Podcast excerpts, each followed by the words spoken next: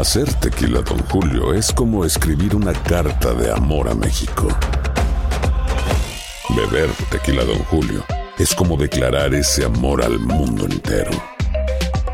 Don Julio es el tequila de lujo original, hecho con la misma pasión que recorre las raíces de nuestro país. Porque si no es por amor, ¿para qué? Consume responsablemente. Don Julio Tequila, 40% alcohol por volumen, 2020. Importado por Diageo Americas, New York, New York. Amigos, bienvenidos. Esto es Amigos, podcast de TUDN, Henry, José Bicentenario y su servidor. Y antes de entrar en materia, murió la Tota Carvajal. Antonio Carvajal, el cinco copas, Henry. Un personaje, un auténtico personaje ya eh, que, que sobrepasa lo deportivo, un, un personaje de la cultura popular mexicana. ¿Cómo estás, Enrique? Muy bien, Toño, Pepe, ¿cómo están? Los saludo con mucho gusto. Eh, predicamos desde luego de la Tota y bueno, pues nuestro más sentido pésame para, para su familia. Eh, tuve la oportunidad de, entrevistarlo por eh, teléfono para un programa de radio y la verdad es que era un gran personaje. Pero bueno, bienvenido, Toño. Ah, muchas gracias. Este, déjame decirte que a Ramón Aranza ya le estaba gustando la silla. Este, tanto Estaba este agarrando podcast cariño. el de amigo de El de amigos también. Exactamente, pero bueno, pues bienvenido, qué bueno que ya estás aquí con nosotros y Ramón sigue esperando tu turno.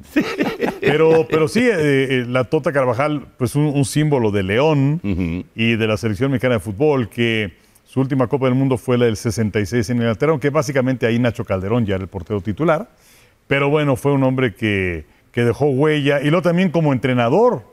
Lo, lo recuerdo con el Unión de Curtidor, lo recuerdo con el equipo de Morelia. Con Morelia. uf, Pero sí. además eh, era, era típico, los, los penaltis no los quería ver, ¿no?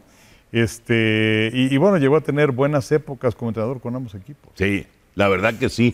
Y además un, un tipazo, caray, el, el tocayo. ¿Cómo estás, Pepillo? Muy bien, mi querido Toño, bueno. Enricón. Un gustazo estar con ustedes también. Bienvenido, Gracias, mi Toño. Pepe, muchas gracias. Muy bien, te paseaste sabroso. Ey, cómo no. Estuvo- está bien. estuvo padre, está estuvo bien, padre. eso ¿Te se necesita. ¿Fueron dos meses o Ay, fuiste? sí, dos Ah, veces. bueno. Escasamente una semanita. Ah, bueno, pero es que se necesita para recargar, recargar batería, mi hijo santo. No, nada más es todo estar en la friega, ¿verdad? Necesita uno. Pero ¿a poco de no? repente. ¿A poco no terminan las vacaciones y necesitas vacaciones? Sí. Ah, ese es un Para hecho. recuperarte de las Exactamente. vacaciones. Moraleja, Entonces, moraleja no hay que irse de vacaciones. Sí. Se acostumbra uno demasiado rápido a la flojera. A la hueva, pues. Pues, exactamente. Pues no, Es- a lidiar con los nietos, más bien. Son- Ay, ay, y son cuatro, no. Pepillo. Oye, entonces qué bueno que ya te regresaste. no, porque Exacto. los chamacos desgastan. que- Muchísimo. Sí, está, está bien por un rato, pero ya mejor Ya después dice, cada ya, quien en su casa. a su house cada quien. y bueno. no, bueno, pero pues sí, la verdad, en este momento eh, me, me voy enterando de la, de la noticia de la Tota Carvajal y, y la verdad, pues eh, nuestro más sentido pésame para su familia, para sus seres queridos, ¿verdad? una pronta resignación, pero, pero sí, la verdad, yo admiré mucho siempre a, a la Tota Carvajal porque sí me, sí me tocó verlo ahora sí que en tiempo y forma, sí me tocó verlo en los años 60 con el León. Me acuerdo generalmente eh, la Tota vestía con un, con un suéter negro, Sí, señor. era lo que generalmente acostumbraba con aquel León de principios de los 60 que... Sin, sin cuellito fuera. Ajá, O sea, era, era nada más, digamos, el, el- el suéter negro, pero no como otros porteros como Puente, por ejemplo, que, que sacaba este, No, bueno. el, el- el cuellito. Él no, él, él salía así. Sí, con- es que los porteros generalmente en aquella época vestían de negro, por regla general. Digo, ya cuando Rafa Puente con el Atlante implementaba unos suéteres muy bonitos, muy al estilo italiano, de Sí, aquellos sí, de sí. Dino Estilo al- ajá, a- exactamente. de Enrico Albertosi y todos esos, ¿no? Pero, pero sí recuerdo en ese León donde jugaba el papá de Tito Echeverri, don Alberto, que Claro. fue un goleador fantástico y luego estuvo con Pumas, en fin, Martinoli, todos esos jugadores que tenía el León, La Pájara Fuentes, etcétera. Pero, pero siempre un, un tipazo, un profesional, pero de verdad maravilloso. Y, y lo del cinco copas, ¿no? Que se va. ¿Es el original? El original, el primero El fue primero. él. Y sobre todo de, de el cinco copas, pero haber participado, nada de que lo llevaron y estuvo en la banca, o sea, por lo menos minutos o un partido siempre estuvo, por Sí. eso el cinco copas. Sí, porque decía Enrique del 66 que Calderón ya era el portero titular, pero él paró el último juego de la selección mexicana. El último juego lo, lo recuerdo bien contra Uruguay, cerraron y empataron a cero. Y cosa, y cosa curiosa, eh, la Tota vistió de blanco en ese día. No, no vistió de negro como acostumbraba el suéter negro, sino vistió de blanco. Y todavía recuerdo una tajada que hizo con los pies, que salvó un gol que, que parecía que iba a entrar y sin embargo lo hizo muy bien. Y bueno, su trayectoria en, en México, que ya platicaba el Henry, el- con, el, eh, con el Curtidores, los metía a la liguilla y pues eran equipos que, que- que tienen una nómita, una nómina verdaderamente raquítica, igual que el Morelia, el Morelia de Nicandro Ortiz. Claro, claro. ¿verdad? Los canarios antes de ser monarcas. Exacto, ¿no? Entonces, con, con los jugadores que conseguían la ¿No época. le, no le pasó a él lo de los penales contra el América? Que se ah, metieron, que regresaron, que se ¿no? metieron al Sí. vestuario pensando que habían que era la eliminado cosa a del gol de visitante Ajá. y todo esto, y, y que hay una, una, una toma este, que ya es un clásico de Arturo Rivera, en donde, para la gente que nos está viendo en YouTube, que le hace así a la cámara, de que sí, había que regresar todos, ¿no? Que, que la onda era de que se bañaran rápido los de Morelia y vámonos. Pero no. A ver quién lo regresa ¿no? Pero del no, hotel. porque si no mal recuerdo, lo que pasa es que empatan en los 180 minutos, se van a tiempo extra y en tiempo extra ya no había gol de visitante, ya no contaba doble, ¿no? Correcto. Entonces, este, pues, sí, ahora sí que vénganse de regreso. Y América ganó la serie de penales. Exactamente. Sí, pero sí fue, fue muy comentado. Pero sí, si no me equivoco, sí, la Tota era el técnico en ese Yo, momento yo- de yo me imagino que sí, porque era la época del fantasma Figueroa Sí. y de muy buenos jugadores que tenía Morelia y que los contrataba Nicandro Ortiz. y, y bueno, la Tota, de veras que era el tejedor de milagros con lo que tenía, Sí, llegaba lejos, lo que no hacían otros equipos que tenían una nómina mucho más abultada.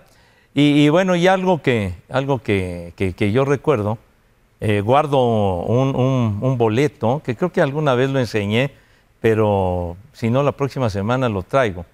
Eh, en rumbo al, al Mundial de, de Chile en 1962, hubo un juego de preparación de la selección mexicana que fue contra el Herediano de Costa Rica, antes de enfrentar a Paraguay, que también traje una vez un boleto. Sí, sí, ese me acuerdo. Que, Paraguay ese juego sí ya fue del el repechaje contra Paraguay. El gol de Héctor Hernández. Eh, no, ¿No? eh, fue ¿O de Chava? de Chava. De Chava Chava Reyes, Reyes. De Chava Reyes. Y entonces me acuerdo que fuimos al estadio, fuimos al estadio a- al, al juego, ganó, le ganó México al Herediano, y entonces, de alguna manera, pero la Tota Carvajal me firmó el boleto.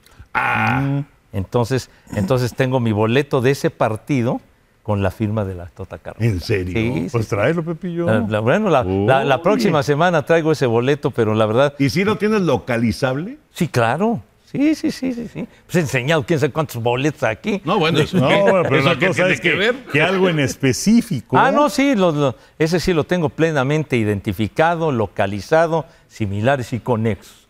Entonces, pues lo, lo traeré. Lástima que apenas me voy enterando y pues sí, me, me da mucha pena que haya muerto porque era un tipazo, un gran trabajador en su negocio de, de vidriería, Sí. ¿cómo no? allá, allá en León. Y un gran charlista. Era, era muy agradable hacer sobremesa con, con la Tota Carvajal. Sí, no, me acuerdo de él como comentarista en, no sé si era Canal 13. Era Canal 13. edición, Era Canal 13 Era Canal todavía. 13. Sí, sí, y sí. entonces sí era, este, no, no era precisamente el analista, sino que era, era una, una cuestión muy emotiva Sí. lo, lo- lo que hacía en sus comentarios. ¿no? Exactamente. Sí, sí, sí, sí. sí. Fíjate Exactamente. que también dirigió atletas campesinos Wow. y desde luego también al equipo de León.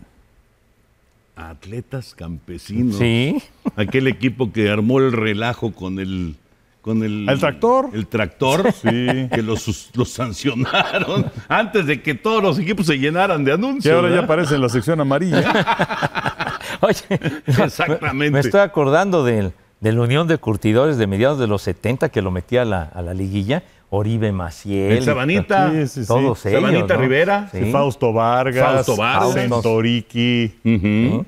Era buen equipo ese. Era, era, era muy buen Sí, equipo, sí, sí. muy, muy, muy, muy, eh, muy peleador, era un equipo muy aguerrido, que jugaban en la Martinica, que era el, el estadio viejo de León. Que de atrás de una portería había un frontón, ¿te acuerdan?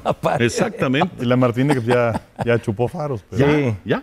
Sí, sí, sí. No sí. me digas. Sí. Pues es que Un estadio de tanta tradición. cuando, cuando se iba a celebrar el Mundial del 70, fue cuando se decidió construir el No Camp, que sirvió como sede de- del Mundial de México 70. O sea, en la Martinica llegó a jugar el León. Que claro, pues Ah, era, mira. donde, era donde jugaba el León. No, yo, En- yo la verdad, yo Sí, ya lo, sí, que, lo, era- que, lo que registro es al Curtidores en la Martinica y a Sí, León en el, en el no, Nou bueno, Camp, es que ¿no? ya, ya después el, el León jugaba en el No Camp, que insisto, se construyó para el, para Para el Mundial. mundial. del 70, Ujú. en ese grupo donde estaba Alemania, estaba Perú, Bulgaria, me parece que el otro equipo, y Marruecos completaban el grupo aquel de, de- del Mundial del 70 y que jugaban en León. Sí, señor. Bueno, pues descanse en paz, abrazo para su familia, la gran Tota Carvajal. Antonio Carvajal falleció Sí, a los caray. 93 años ya. Pues estaba ya muy, muy malito, ya había tenido muchos problemas de salud, eh, prácticamente no veía, era ya una, una etapa complicada para, Ajá. para el gran Antonio Carvajal. Y, y, pues descanse en paz. Bueno, vamos con eh, nuestros temas normales. Hoy quería empezar, Henry y Pepillo, si les parece. da- déjame decir una cosa. Sí, señor. Para los sangroncitos de la Liga Muy X, Ajá. ¿sabes cuánta gente le cabía a la Martinica? ¿Cuánto?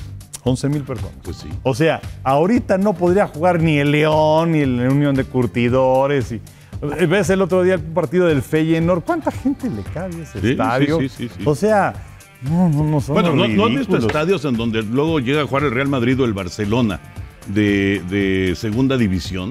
Claro, cuando es la Copa del Rey, o bien Ajá. equipos que ascienden a la primera Exacto. división. Y no se, no, no- no se andan con jaladas como aquí. Que por cierto, déjame decir una cosa. El sábado fui al Estadio Azteca. El sábado fuiste al Estadio Azteca, Ah. A Cruz. Azul Atlas. Ah, Exactamente. Eh, y entonces me llamaron, me, me- me llamó la atención lo subdesarrollado que es el fútbol. Porque ah, nuestros compañeros, todo esto, pues están acostumbrados a ir al estadio y, y ya este, cosas que, que- que ocurren, pues ya forman parte de, de- de lo normal. Y entonces a uno le brincan. Entonces me llama la atención, llega el minuto 45 de primer tiempo. Y entonces en la pantalla gigante, que, esto sí no es de la Liga Muy X, sino que es de los FIFOs, que bueno, también, qué cosita. Entonces llega el minuto 45 y además el, el- el árbitro, el cuarto árbitro, el, como le llaman, agarra y levanta así el tablero, seis minutos. Ujú. Y entonces en la, en, en la pantalla, agarra, te ponen 45 más 6. Pero el reloj no sigue caminando. No, lo quitan. Es una estupidez. Lo quitan. No, que sí, que para qué no presionan al árbitro. ¿Sabes qué? Toda la gente que así volteaba a mi alrededor, todo el mundo agarró su celular y empezó a poner su cronómetro. Entonces es una, me- o sea, es una mega estupidez. Pero ¿no? esto, esto lo hacen desde, no sé, bueno, o sea, desde hace 20 años, Enrique. ¿Tú te imaginas un partido de la NFL? No. Llegamos a la pausa de los dos minutos, quítenle el reloj. Eso no pasa. No, no, no, no, no. no. Estoy o de sea, acuerdo, es de una mega estupidez. Sí, sí. Pero lo han hecho de toda la vida. ¿eh? No, pues sí, pero que lo hagan toda la vida no quiere decir que es una medida inteligente. No, todavía hay tiempo para corregir. Pero te digo, o sea, todo el mundo agarra y pone su este y ya, todo el mundo está viendo cuánto falta. ¿No? Es una. Oye, Pues sí, es que lo más lógico es que si te encuentras en el parque o en el estadio, te des cuenta, quieres saber cuánto, cuánto falta, ¿no? Cómo va corriendo el cronómetro y que lo, que ahora sí que lo desenchufen. Pues sí, porque entonces, pues que no pongan cuánto tiempo, cuánto tiempo van a añadir. Es una estupidez. Estoy de acuerdo. Estoy Punto. totalmente de acuerdo. Número dos. Ah, es que recuerdan. Ah, sí, sí, Es sí. es otra cosa. Ajá. O sea, las pantallas muy bonitas en el Azteca, la verdad, digo, muy bien, se ve todo muy bien. Pero también llegué a la conclusión de, ¿para, para qué están? Porque, digo, si vas al estadio, pues es para ver el partido ah, viendo hacia el campo, no viendo hacia la pantalla, si no te quedas en tu casa. Pero viene alguna jugada o lo que sea, y pues uno tiene el reflejo del básquet, del base, del americano, del hockey. Viene una jugada así y dice, ah, caray, no, no, no la vi bien, no estaba yo pidiendo un refresco y no la vi. Entonces, volteas a ver la pantalla. Tampoco ponen las repeticiones. Ninguna. No ponen repeticiones. O sea, y esto no es cosa del Estadio Azteca, y, y me parece que tampoco de la Liga Muy X, sino es una onda también creo que de los FIFOs, porque según me dicen en los mundiales tampoco te ponen repeticiones. Entonces, pues ¿para qué rayos están las pinches pantallas? Pues, sí, para poner el Kiss Cam. O sea, ¿para qué rayos? Da de ver así a los que se están durmiendo. Inclusive hubo una jugada de un gol que le anulan al Atlas, Sí. que en un principio parecía que si el balón había salido. Ajá. No, fue la primera impresión. El pulpo Manotas metió ese gol. Ah, ¿Manotas? Se ¿El de llama las caricaturas? Manotas. Se llama Manotas. Es el único Manotas que yo conozco. es que Yo- la yo verdad, también, Con, el- el- con mucho respeto, pues la verdad no. Pero bueno, el caso es que si el balón había salido o no. Pero una persona que estaba junto a mí, que había puesto, por cierto, su cronómetro, pero bueno, dice, no, no, es que es, que es fuera de lugar. Ah, caray. Pero pues uno se queda auténticamente en la estúpida porque no tienes ni la menor idea de qué fue lo que pasó. Ah, güey. Y ¿No? Y entonces ahí van y que. Ah, y el árbitro nunca fue a checar, ahí están, todos se lo dejan a los señores de arriba, o de donde estén los del bar. Y este, y ya agarran, no, pues que fuera el lugar y no sé qué tal. Ah, ¿y cómo estuvo? Pues ni idea, mano. Imagínatelo. Entonces, a los FIFOs en.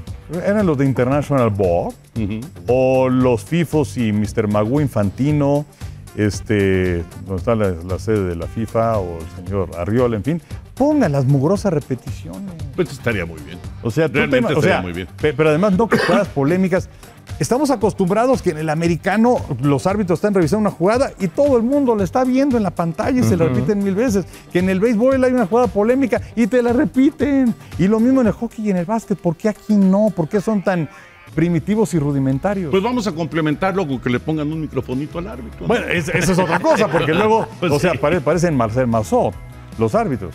Pero este, supuestamente había leído que ya existe el, el proyecto de no sé qué liga en Europa, una cosa así, que les va a poner micrófonos. Ojalá, ojalá, estaría muy bien.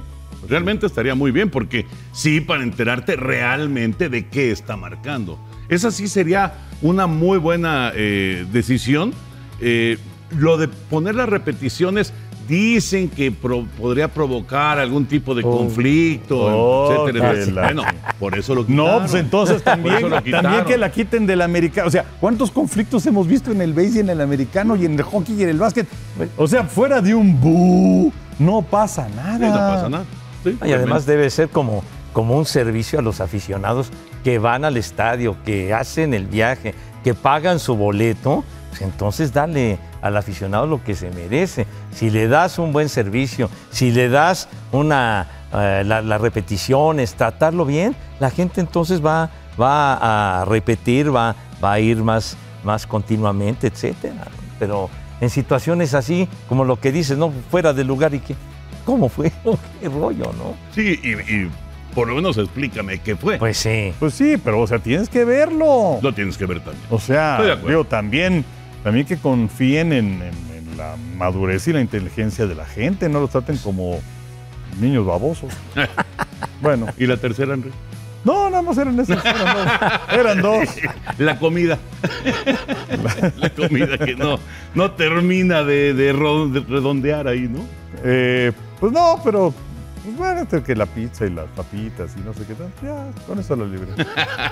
Oye, pero sí lo de la, lo de la capacidad de los estadios, inclusive recientemente en España, uno de los equipos que subió, un parquecito de 5 mil personas. Y ahí, como decía, va a jugar el Real Madrid, el Sevilla, el Barcelona, y se acabó. O sea, no andan con cuentos de que deben de estar con determinadas este, medidas y esto, y que les pongan, que estén bien cómodos en, en los vestidores, etc. No, se tienen que adaptar y así era también antes. Así era. ¿Cómo era en el Coruco Díaz, por ejemplo?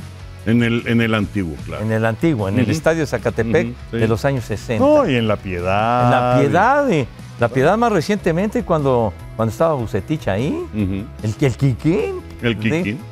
Y, y tuvieron una gran temporada, este, la piedad. Me acuerdo que en algún momento les llamaban los reboceros Sí. de la piedad. y- e iban y jugaban en su parquecito chiquito. Pues era lo que había y se acabó. No andaban con tanta historia. Ahora son unos mamones. Pero bueno, Bueno, Liga Mexicana de Béisbol. Henry Pepillo, no es normal que. eh, ¿Cuánto llevamos de temporada? Pues, Llevamos qui- un 15 mes, ¿no? juegos, ¿no? dos semanas, Bueno, poquito más de dos, dos tres semanas. semanas. Poquito más de dos semanas. Bueno, no es normal. Cuatro managers ya fueron cesados. Cuatro. Ya se fue. Primero, Luis Mauricio Suárez de León. Ajá. Llega Orlando Merced en su lugar. Luego le dieron las gracias a Mark Weidmayer en Saltillo. Mario Mendoza quedó al frente. Luego Juan Gabriel Castro de los Diablos. El Flamingo Bojorques, Víctor Bojorques es el manager ahora. Y acaban de darle las gracias a Héctor Hurtado en Puebla, Sergio Margastelum en su lugar. ¿Qué está pasando? Pues eh, la verdad es que no lo sé, sobre todo porque hay muy poca paciencia y esto apenas está empezando. Claro, ¿No? claro. O sea, como decían, dos semanas y media de temporada, una cosa así. Entonces, sí es de llamar la atención. Me llama mucho la atención también lo de Juan Gabriel Castro, porque pues es, es un buen manager con muchísima experiencia en Estados Unidos, no como manager en grandes ligas, pero sí siendo el brazo derecho de Joe Girardi con los Phillies de Filadelfia, como pelotero muchísimo tiempo también, eh, en la selección mexicana de béisbol igual. Y el año pasado, bueno, pues los Diablos iban caminando, pero pues tampoco era su culpa que los pitchers eran malísimos. Eh, y, y este año, bueno, pues el equipo iba poco a poco y después de que barrieron a los Tigres, tuvieron esa salida bastante prolongada pues, porque, venían los partidos de grandes ligas aquí en el Alfredo Harp. Y bueno, pues este, creo que ganaron uno, uno de nueve. Uno de nueve, sí. Pero pues eh, de cualquier forma, a mí me, me sorprende porque además pues, el equipo está a media tabla, ¿no? Digo, tampoco es una situación alarmante. Pepillo, ¿alguna explicación? Pues bueno, yo creo que no, no hicieron acopio de paciencia. Y bueno, no sé, perdón, Pepe, que haya habido algo que, que nosotros ignoremos y Ah. que vaya más allá de ganos y perdidos. Pero estoy de acuerdo, ¿eh? Yo, yo- yo creo que puede, puede darse ese caso, algún conflicto, algún choque. Que muchas veces se da, ¿eh? Sí, Sí. pero cuatro. Sí, sí, sí. Cuatro managers en dos semanas y media es una cosa que la verdad es inexplicable. No, y sobre todo en el arranque de, de la temporada. Ahora, por ejemplo, a Hurtado, a Héctor Hurtado, que ahora mencionas que, que le dieron cuello, pues llevaba, estaba en una mala racha porque Puebla lo barrieron la semana anterior, seis derrotas consecutivas. Sí, señor. Pero bueno, entonces hay, hay tiempo para, para recuperarse y le dieron cuello. Lo de, lo de Juan Gabriel, pues ya fue esa muy mala gira por el norte. Regresaron, le ganan los dos primeros juegos a los generales y después el tercero lo pierde 9 a 0. Y, y, pues a mí me llamó muchísimo la atención porque pues el, año pasado los, los Diablos estuvieron muy cerca de llegar a la Serie del Rey, que tenían ventaja de tres juegos a uno, pero efectivamente los pitchers fallaron de una manera lamentable. Aquel sexto juego que, que me acuerdo que, que estábamos ahí en, el, ahí en el parque, que fue uno que iba- empezamos a transmitir y, la lluvia y se interrumpió y no sé qué, que, que era la octava entrada, una cosa así, y los Diablos iban ganando 18 a 10, 18 a 10. Y sin embargo, Perdieron en el la juego. octava, en la novena, jonrón de este, jonrón del cafecito, jonrón de, de Adames y del otro, del George Fuentes. Bueno, era una cosa horrible con el pitcher este. Horrible para diablos. Para Diablos, sí, por- sí, para Diablos, pues, con Rondón, era el pitcher ese, Ajá. Bruce Rondón. Ajá. ¿eh? Él fue el que la regó y pues lo mandaron al carajo. Bueno, Pues, este, eh, ¿sabes a quién mandaron al, al, al IDEM? Ajá. Ahora, a Fernando Rodney. Bueno, pues es que también. ya se fue. no, pues oye, ya. ya, Ya, se fue Rodney. con Es los que Diablos. Rodney era, o sea, sí, experiencia de grandes ligas y todo lo que quieras, pero siempre era andar así como, eh, era como estar en el circo y como aquellos que van en ese cable, como los, los equilibristas. Sí, sí, sí. Pues así era. Sí, lo de Rodney, que, que estaba con Tijuana, y todavía con Tijuana le fue bien hace dos años porque fue parte del equipo campeón cuando ganaron el título, pero ahora con los Diablos estaba que, bueno. Sí, no, no, no, no, no, respondió. Ah, pues. No, no, no respondió. respondió. Ah, No obstante que en la victoria del sábado, él, ganó ganó, el juego, él ganó. pero le empataron Sí. y, y él- y se decidió en la parte baja de la novena. No, y en la gira dejó ir un par de, de posibilidades de rescate.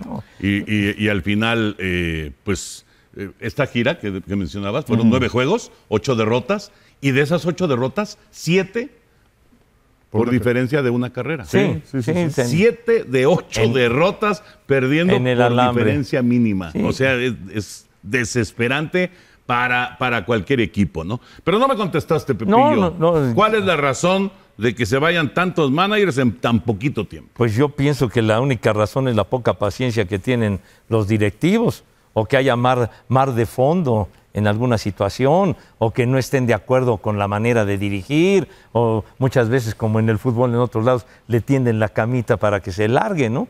Entonces pueden haber varias circunstancias, pero en lo de Juan Gabriel realmente me llama mucho la atención por, por ser un tipo tan capaz que ya, ya daba su palmarés el Henry y además va a ingresar al Salón de la Fama próximamente. Sí, es cierto. Eh, no cualquiera está 17 temporadas en grandes ligas, ¿verdad? Entonces, yo siento que Juan Gabriel va a agarrar chamba pronto en alguno de los equipos de Liga Mexicana o se regresa allá a Estados Unidos porque yo estoy seguro de que alguna organización o los mismos Phillies de Filadelfia le, le Lo den- retoman. le den cabida de nuevo porque si hay un tipo profesional y además buena persona, es Juan Gabriel. Sí, sí. Pero bueno, finalmente esto eh, ocurrió. Enrique, para que la gente que sigue este, este podcast pues esté enterada de toda esta gran cobertura que tenemos de Liga Mexicana. Sí, ya sé, no tenemos grandes ligas, desgraciadamente. Ojalá que pronto, algún día, tengamos otra vez ligas mayores a través de Televisa, pero tenemos una gran cobertura de Liga Mexicana. Sí, tenemos, eh, vamos, habitualmente, pues ahora vienen en estas semanas que si los cuartos de final y que si las semifinales y que la final y no sé qué. Pero bueno, habitualmente tenemos partidos eh, martes, jueves, viernes y domingo y los miércoles tenemos Grand Slam. Eh, esta semana, bueno, este podcast se escucha en miércoles, pero eh, ayer tuvimos ¿no? este Grand Slam. La semana que entra vamos a tener Grand Slam en martes. Eh, y algunos días en donde se cruzan los partidos de fútbol, pues sí tenemos transmisión a través de VIX. Ojalá nos puedan acompañar. Y, y ya que hicimos este bonito paréntesis, un par de anuncios. Sí. Uno de ellos es que tenemos también nuestra versión de VIX, amigos VIX, los viernes, Correcto. 8 de la noche. Ojalá nos puedan acompañar. Es más o menos este, lo mismo, pero, pero digamos que más programa de tele, ¿no?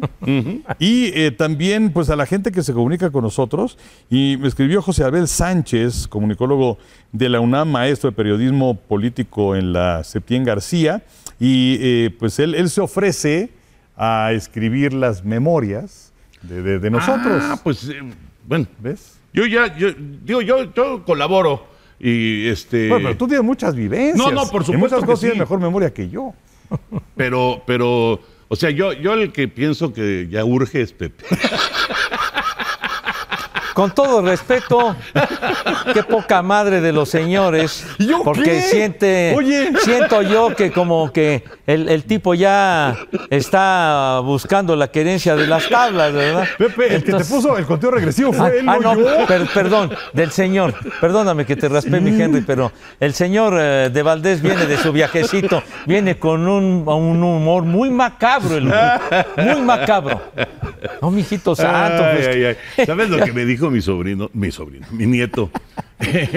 Les voy a platicar la anécdota porque sí, es, es- realmente, este, pues, ¿cómo piensan los chavitos ahora, no? Seis años tiene Sebastián. Y vamos, eh, eh, Abo, quiero ir al baño. Y ahí vamos al, baño, eh, piso 4 del crucero ahí, de- del barco, y pasamos por el casino. Uh, Todo el recorrido por el casino, ¿no? Y se te olvidó el niño. No, hombre, no, no, no, no, no, no, no, no, no, no, no, ya el casino obviamente tuvo una visita frecuente, pero, pero después, no, no, pero cuando estaban los niños no. Y entonces ahí vamos y entonces me dice, este, eh, este, este lugar es para adultos o para niños. Le digo, no, Sebastián, este es para adultos, es el casino. Porque ya ves que pues, de repente tantas luces, tantas cosas se parecen a, a donde juegan Sí, los claro. niños, este, maquinitas y cosas todo de eso, esas. sí. Eh, Bueno, ah, ok. Y le digo, mira, cuando tú seas adulto, cuando tú seas adulto, vamos a ir juntos al casino. Y vas a venir a perder un chorro de Y dinero. me, no, escucha lo que me dijo. Me dice, Abo, pero cuando yo sea adulto, tú ya vas a estar muerto. ¡Ay! ¡Ay! ¡Ay! ay. Oye, fue un comentario lapidario, qué bruto. Le digo, a ver, Sebastián, ¿cuántos años te faltan para que seas adulto? 12 años. Yo en 12 años voy a tener 74. Espero estar aquí y muchos años más. Le digo, no friegue. No, no. Si estuviera yo con él ya me hubiera muerto, hermano. Pues ya, ya, pues ya estoy más viejo yo. Ay, pero bueno, los chavos como son, ¿verdad? No, realmente fue un comentario bastante insensible. pero, Pero bueno, este, entonces bueno, lo, lo platicaremos. Ya, ya, ya me puse en contacto con él, ya le contesté a José. Abel Sánchez, muchas gracias. Y también se comunicaron varias personas, Pepillo. ¿Te acuerdas aquella vez que trajiste en el baúl tu cámara y con el rollo? Sí, Este, que, el que rollo es- que está ahí metido. Exactamente, pero que bueno, se ofrecen inclusive hasta revelarlo gratis. Oh, pues muchísimas gracias. Digo, no pretendo que sea de, eh, de agrapa, ¿verdad? De, de boina, pero pues muchísimas gracias porque, pues sí, independientemente de, del rollo y demás, hay algunos eh, negativos que tengo que, que me gustaría sacar una, una copia impresa. Pero pues ya en dónde, ¿no? Porque tiene que ser con los, con los negativos de aquel tiempo. Claro. Entonces, este sí, tengo, tengo varias imágenes, varias fotografías ya identificadas, ¿verdad? Que sí me gustaría sacarles una copia impresa. Entonces, pues es una alternativa. Muchísimas gracias y sí te voy a agradecer que, me- Sí, que me den los datos, mi gente, por datos. favor. Si son tan amables, muchas gracias. Hombre. Muy bien, Pepillo. Ok. Muy bien. Oigan, de grandes ligas, eh, lo de Tampa, pues ahora sí ya es una cosa seria, ¿no? Estamos hablando, al momento de grabar esto, 29 ganados, 7 perdidos. Los eh, peloteros que eh, pues han estado apareciendo, bueno, son varios los que han estado brillando intensamente, pero Randy Arozarena se lleva las palmas. Con nueve home runs es tercer lugar de la Liga Americana en cuadrangulares y con 30 carreras impulsadas es cuarto lugar de la Liga Americana. Ha sido una de las bujías indiscutibles de este equipo de Tampa Bay en una división este que está como de cabeza, ¿no? Porque los Yankees están en último lugar. Bueno, y de hecho tuvieron serie este fin de semana Tampa y Yankees. Eh, y Tampa les ganó 2 de 3. Y de hecho, el domingo fue fundamental Isaac Paredes, porque él saca el batazo para dejar tendidos en el terreno de los Yankees de Nueva York. Entonces anda, anda muy bien. Shane McClanahan también, el pitcher abridor, con una temporada sensacional. Eh, y, y fíjate que han tenido problemas en cuanto a sus abridores de lesiones, pero aún así andan muy bien. Sí, Muy, eh, muy bien. pero a ver, Henry, ya, ya estamos hablando de, de la posibilidad de tener 30 victorias, o sea, necesitarían unas 60 victorias más para pues ya pensar seriamente en playoff. O sea, ya es una campaña, eh, todavía es joven la temporada, pero ya es como para realmente considerar a Tampa, que, que les va a costar mucho trabajo a Yankees o al que sea alcanzarlos, que de hecho Baltimore es el que está más cerca de ellos. Sí, sí, sí, sí. Con eh, Ramón Urias, que también el domingo fue importante en el regreso del equipo de los eh, Orioles de Baltimore, aunque terminaron perdiendo en contra de los Bravos de Atlanta. Pero vamos, la verdad es que los mexicanos están haciendo estupendamente. Pero esto que señalas de Tampa, pues sí, este, vamos a ver. Sie- Siempre viene un slump, siempre. La cosa es que sea lo más breve posible. Exacto, exactamente. ¿Tú cómo ves a Tampa, No, Pepillo? pues muy bien, ¿Se la- cae o no se cae Tampa? Pues pienso que lleva un, un envión tremendo y, siento que sí se, va, sí se va a mantener, a menos de que se presenten las lesiones, los imponderables que, que son los que afectan, pero el equipo está con una empatía enorme, están jugando de maravilla y pues eh, realmente con este arranque que estás, estás mencionando, que es 29-7, pues un, un comienzo de esas características, pues no se veía desde aquel 35-5 de Detroit en el 84, ¿no? Es, esa temporada de Detroit, simplemente arrancar 35 ganados de 40, de los primeros 40, pues de ahí se siguieron entonces hasta ganar la Serie Mundial a, a San Diego. Pero este equipo, la verdad, lo veo muy embalado. Isaac Paredes está requete bien. Este niño McLachlan que dices, que, que ha ganado sus siete aperturas, lleva siete victorias. Entonces, pues todo, todo va muy bien. Y lo que más me sorprende es la contundencia que muestra este equipo, la dinámica, las victorias, siendo una escuadra con una nómina que no se compara ni a la de los Dodgers, ni a la de los, Yankees, los millonarios, cero. Y también destacar el gran trabajo de Kevin Cash, que desde que llegó, en lugar de Joe Maddon, que Maddon cuando se fue a dirigir a los Cachorros de Chicago, llegó Cash, que era, era de, los, de los coaches de, de Terry Francón en los Indios de Cleveland. ¿Y qué trabajazo ha hecho? Porque temporada tras temporada ahí está Tampa. Sí, están peleando. Sí. En el este de la americana, todos los equipos tienen récord ganador. Todos. Al momento de grabar eh, este podcast, 29-7 Tampa, 22-13 Baltimore a 6 juegos y medio, 21-14 Toronto a 7 y medio, 21-15 Boston a 8 juegos, 19-17 Yankees a 10 juegos. Todos los equipos de la división serían líderes en la central de la americana, con excepción de Yankees, que estaría a medio juego de los mellizos de Minnesota. Sí, eh, son 30 equipos de grandes ligas. ¿En qué lugar de eh, nómina creen que aparece en la radio de Tampa? Pues normalmente están entre el 26, 27, 28. Normalmente. Yo pienso de igual que tú, Toño. Igual. Están en el lugar número 28. Fíjate, o sea, 73 millones 184 mil 811 dólares. Eh, el segundo lugar, vamos hacia abajo, o sea, el número 29 es Baltimore. mm, Ellos tienen una nómina de 60 millones 722 mil 300. Y Oakland es el que menos paga, 56 millones 895 mil dólares. Y vamos a comparar lo que paga Tampa con los Mets, que son la nómina más cara. Ajá. 353 millones 546 mil 854. Luego Yankees ya número redondos 277 millones. San Diego 249 millones. Filadelfia 243 millones. Dodgers 223. Serafines 212. Toronto 210. Atlanta 203. Texas 196. Y Houston para cerrar los primeros 10 con 193. imagínate la diferencia, ¿no? Y, y en este momento Tampa sería el número uno de la Liga Americana y Baltimore estaría clasificado como uno de los comodines. O sea, los dos, el 28 y el 29 de nómina, estarían clasificados. El, el que sí no es Oakland. Ese sí, No, ni, no, no, ni cómo ayudarle. eh, con trabajos, creo que van a ganar 50 juegos esta campaña. Les va a costar mucho trabajo y, y además pues está, digamos que el momento de la depre, de que eh, son ya pues los últimos juegos de los Atléticos en esa ciudad para después brincar No, pero a Las todavía les quedan ¿no? varios años. Pues sí, o sea. son como tres años, ¿no? Sí, supuestamente es para el 27, o sea, vas a tener ahí cascajo 23, 24, 25 y 26. Ojalá que no, ojalá que no. Pero la verdad es que el equipo, o sea, en, en lugar de, de reforzarse, el equipo ha vendido a todo a su todos, talento. ¿no? to- Ay, por cierto, y ahorita que, que, que mencionamos a, a los Atléticos de Oakland, murió Baida Blue, Sí. Sí. aquel pitcher que en su momento fue un fenómeno en el, en el béisbol de grandes ligas.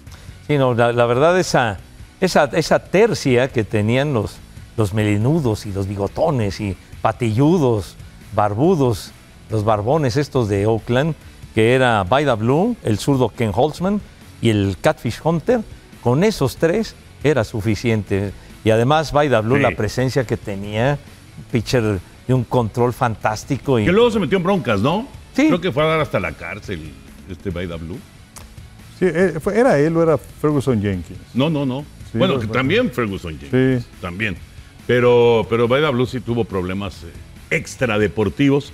Y por ahí andaba otro que vino a jugar con Tigres a México, Blue Moon Odom. El Blue Moon Odom, Que sí. era más o menos parecido por el Blue y Blue, ¿no? Claro, bueno, ganó 209 partidos, tricampeón con los Atléticos, seis veces al Juego de Estrellas, más valioso de la Liga Americana en el 71.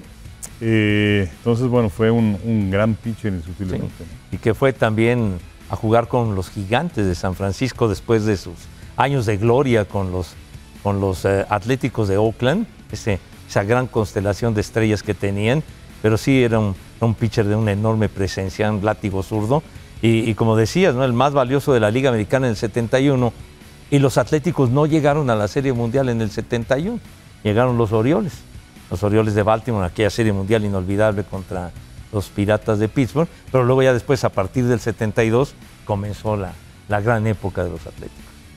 Sí, oíste a Chava, ¿no? No, no lo escuché. Ah, no lo escuchaste. Que nos quedan 15 minutos, dice Chava. Pues, ya, ya empezó a molestar. ¿Ya? No, pues es que no empezamos a tiempo. Eh, y, y Ah, justamente ya, ya, ya. dijo, y justamente dijo, es que Pepe llegó tarde. Con razón no quiso ir. Pero bueno, Ya va, ya va a empezar a fregar. Oye, ¿cuánto tiempo llegué tarde, güey? O sea, pues más o menos como ya, digo. 10 minutitos. ¿cu- ¿Qué cu- viene, ¿Cuánto, qué mijito viene después santo? de esto? ¿Qué, qué, ¿Qué viene? qué, qué? Que 10 minutos de que ya... Yo, Misión Europa. yo llegué aquí... ¿Otra vez? Llegué aquí, eh, estaban, eran siete minutos después de las, de las doce y media. Entonces, en lo que me alambraron y todo, estaba yo aquí sentado. Y porque viene Misión Europa, se aburren sabroso. Digo, entonces. Pues no, eh, no. que pagaste le- una hora, pues paga más, no Le seas echó, codo. le echó una hora al parquímetro. Pues una extensión al Pues parquímetro. sí, de veras, hombre. Ay, Sí, Pero ay, ¿cómo ay, te ay. gusta andarme fregando, Pues, malvado digo, ¿Sabes chava? cómo se soluciona, Pepe? Llegando temprano. Pero bueno. eh, Otro, otro eh, amigo de, de- de- de Chava, ¿verdad? Está bien. bueno. Oye, Grande Liga se anunció que el año que entra la temporada va a iniciar en Corea del Sur. Que van a jugar los padres y los Dodgers, serie de dos partidos. Wow. La octava vez desde el 99 que van a iniciar una temporada fuera de Estados Unidos y Canadá. Y se dice, se comenta, se rumora que el año próximo vendrán a México los Astros contra Arizona. ¿Contra Arizona o contra Colorado? Contra Colorado, perdón. Sí, contra los. Rockies, ¿no? Sí, contra los Rockies de Colorado. Oye, Henry, eh, Corea del Sur.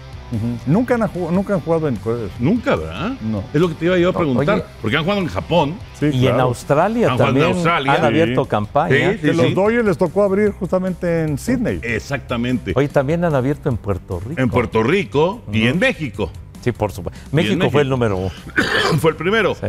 Pero ahora Corea del Sur será el quinto país. Sí, sí, sí. sí. Interesante. Bueno, eh, obviamente esos es- dos padres y Dodgers, luego les tienes que dar chance de un par de días para que se Sí, no, regresen. claro, ¿no? por supuesto. Para, para poder... Como dirían los, los entendidos, el jet. Sí, así dicen el jet lag. Pero bueno.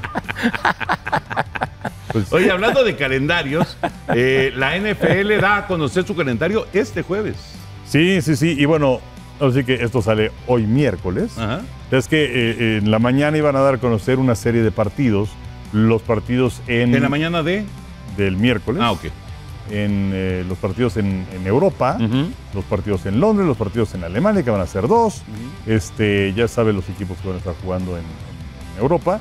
Eh, también iban a dar a conocer algunos partidos de eh, CBS y de Fox. Y, y- y, bueno, este, este jueves por la mañana, algunos partidos de NBC que tienen los domingos en la noche, de ESPN ABC que tienen los partidos de los lunes. Y pues también Amazon va a dar a conocer eh, a lo mejor a esta hora que estén escuchando esto ya se sabe, porque por primera vez va a haber partido el Viernes Negro. Ah, claro. ¿no? Entonces van a Claro, ser claro. los tres partidos del Día de Acción de Gracias y por primera vez el Viernes Negro, eh, que se lo va a tener como decía Amazon. Lo tiene Amazon. Y eh, pues de una vez, Henry, recordarle a la gente, todavía falta un rato, pero recordarle a la gente cómo va a estar la cobertura de Televisa. Pues claro, tenemos el jueves inaugural, Ajá. Que va a ser, 7 de septiembre. pero ya se sabe el juego. No, no, no, no. no, ¿Por no. qué me dijeron, por qué me dijeron que iba a ser Kansas City Miami? Eh, no sé. Me engañaron. No sé si fue algún trascendido. Me engañaron. Porque van a haber 14 revanchas Ajá. en la, en la temporada, ¿no?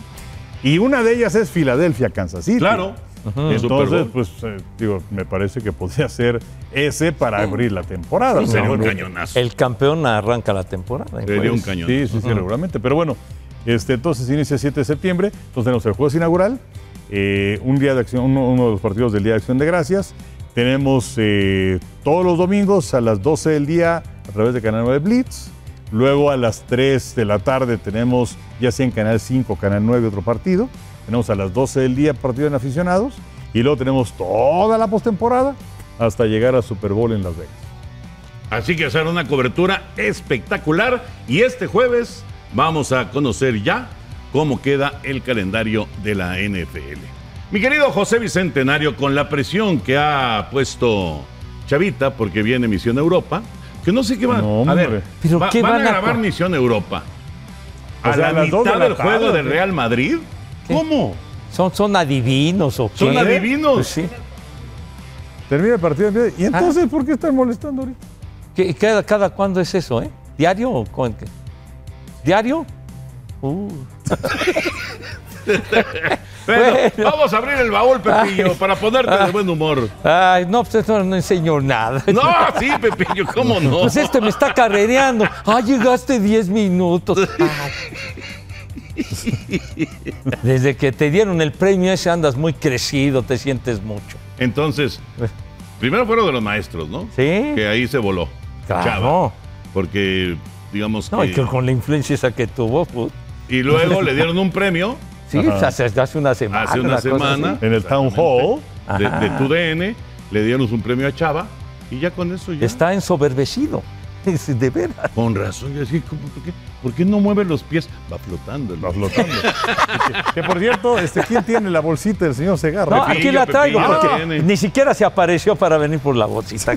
Que vaya mucho. Es que llegaste tarde. Bueno, Llegaste hoy, traje algo muy sencillo, pero muy significativo. Aquí está. Esta tacita de el concierto de Paul McCartney. A ver, ahí está. De la gira On the Run. Pero fue en 2012. O sea, eh, nosotros estamos grabando el, el, eh, el programa. en 2023. Mira, ya, ya, ya me estoy cansando de soportar sus burlas. Me cayó, yo me larga, me vale. Estamos grabando el programa en 2023, ¿sí o no? Pues, pues sí. Entonces pero es burla. pi- piensas que yo soy estúpido. no, Pepillo. Yo estoy, me estoy refiriendo, ¿verdad? A que hace 11 años, me atreví a traer esto, y si no les gusta, pues ni modo. Entonces, este, porque apenas el, el día 8, el lunes, se cumplieron 11 años de la primera presentación de Paul McCartney en el Estadio Azteca. Ah. Fue la primera vez que Paul McCartney tocó en el Estadio Azteca, aquel día que fue entre semana y que llovió, y, eh, pero fue un conciertazo maravilloso aquella vez. ¿Y esa taza es de eso? Esa, esta taza es de ese concierto. Ahí está. México 2012 de... Me acuerdo que hicimos una mojada, bueno, hubo que comprar unos hules y la fregada porque... Oye, pero no estaba- dice Estadio Azteca, ¿verdad? El- no, no, no, pero, pero es, es de ese concierto. Porque dos días después, que fue el, el Día de las Madres, fue cuando tocó en el Zócalo, Ah. en el 2012. Y más recientemente, eh, eh, Paul McCartney, la, la ocasión reciente que estuvo en México, fue en el 2017, hace seis años, en, en, eh, en la gira me parece que se llamaba One on One, y tocó en el Azteca el 28 de octubre.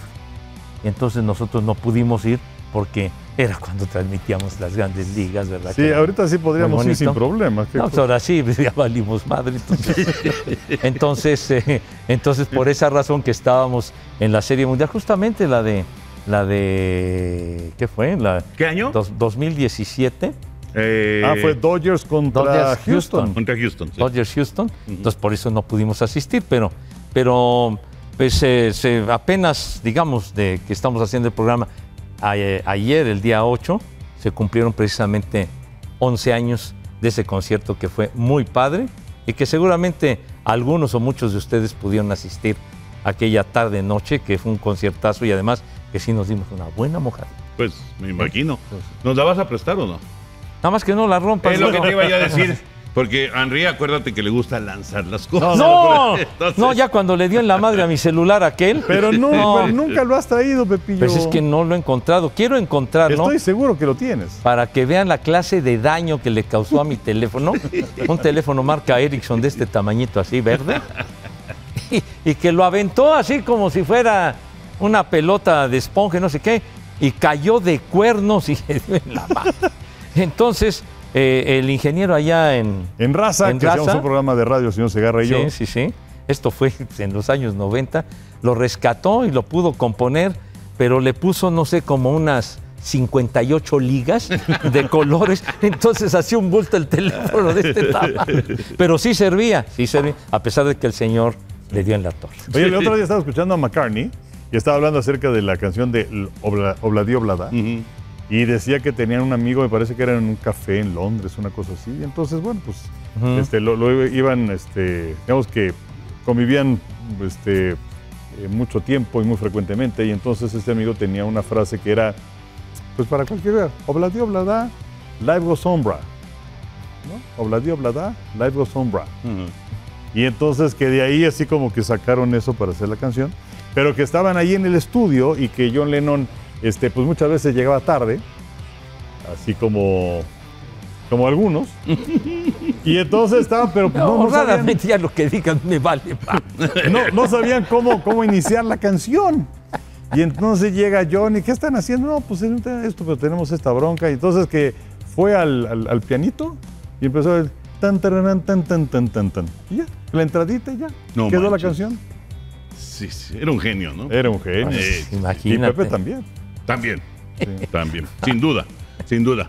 Bueno, pues cerramos el baúl. Mira, regresó intacta Vamos, muchísimas gracias. la taza. Digo, Bonito recuerdo. sencillito, pero bueno, Bonito recuerdo. creo que significativo. Sí, sí, sí, de- pero te- te- ten cuidado ahorita que la ¿Sí? vayas a guardar. Pues bueno, la primera vez que vino Paul McCartney a México fue hace 30 años, en el, en el Foro Sol, en es- que ese día transmitimos, era, era jueves día de acción de gracias, que transmitimos el juego aquel de Miami contra ¿Miami, los Dallas? vaqueros.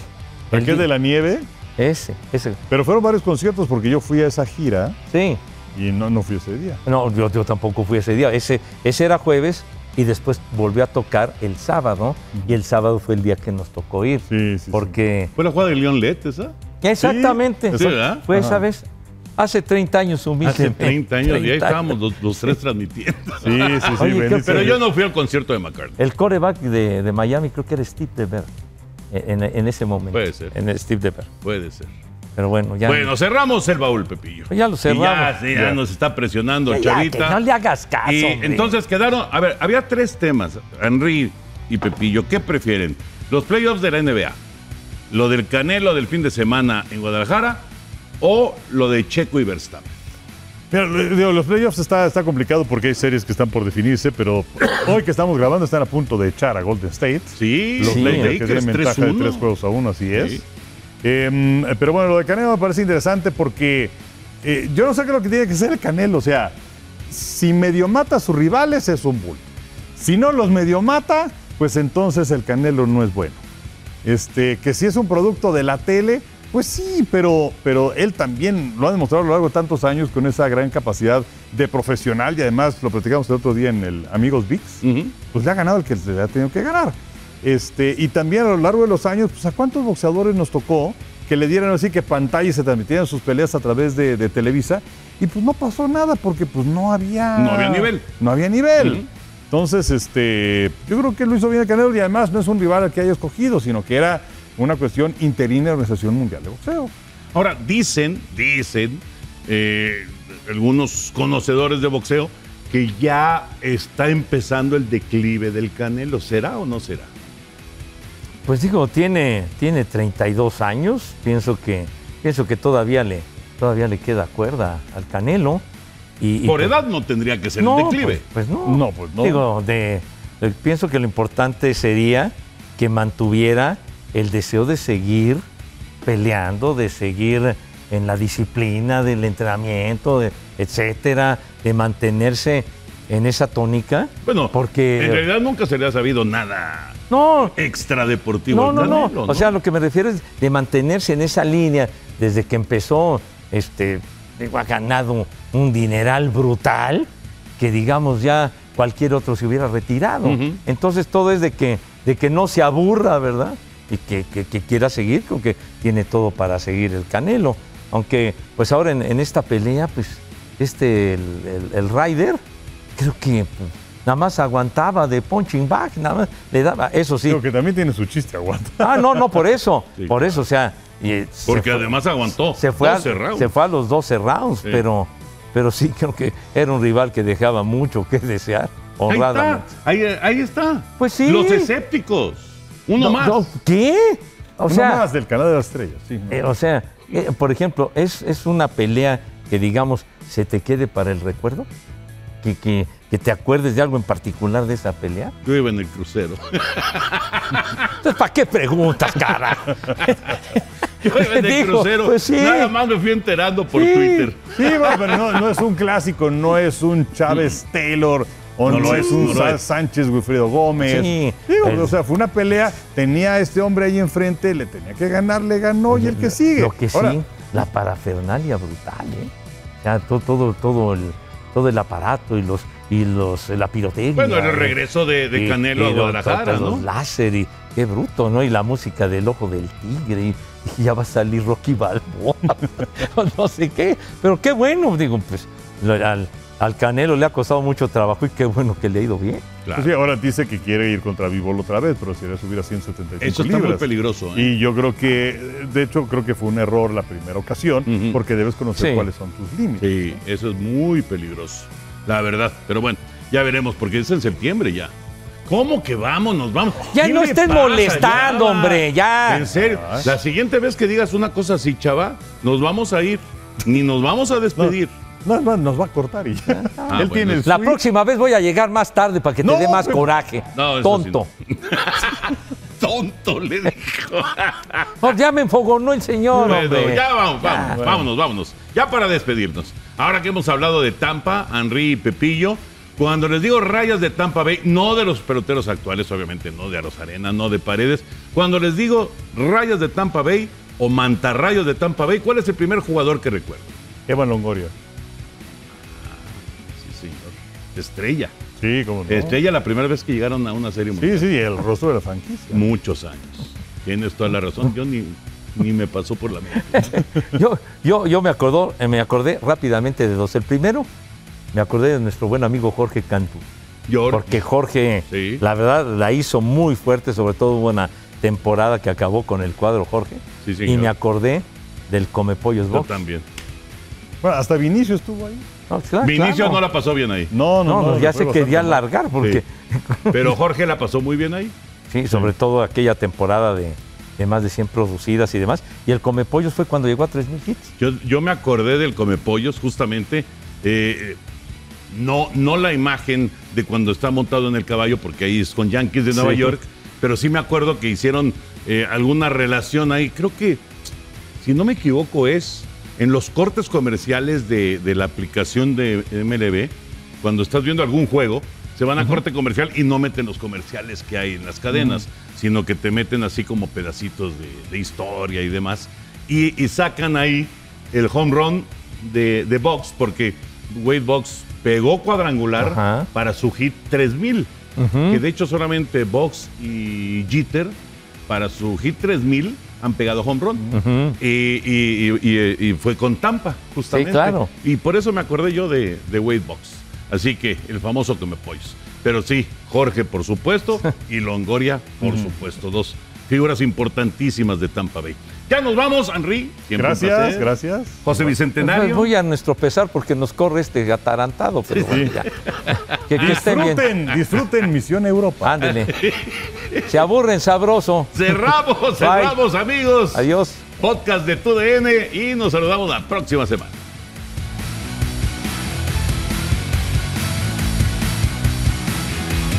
Boost Mobile tiene una gran oferta para que aproveches tu reembolso de impuestos al máximo y te mantengas conectado. Al cambiarte a Boost, recibe un 50% de descuento en tu primer mes de datos ilimitados. O, con un plan ilimitado de 40 dólares, llévate un Samsung Galaxy A15 5G por $39.99. Obtén los mejores teléfonos en las redes 5G más grandes del país. Con Boost Mobile, cambiarse es fácil. Solo visita boostmobile.com. Boost Mobile, sin miedo al éxito. Para clientes nuevos y solamente en línea, requiere AroPay. 50% de descuento en el primer mes requiere un plan de 25 dólares al mes. Aplican otras restricciones. Visita boostmobile.com para detalles.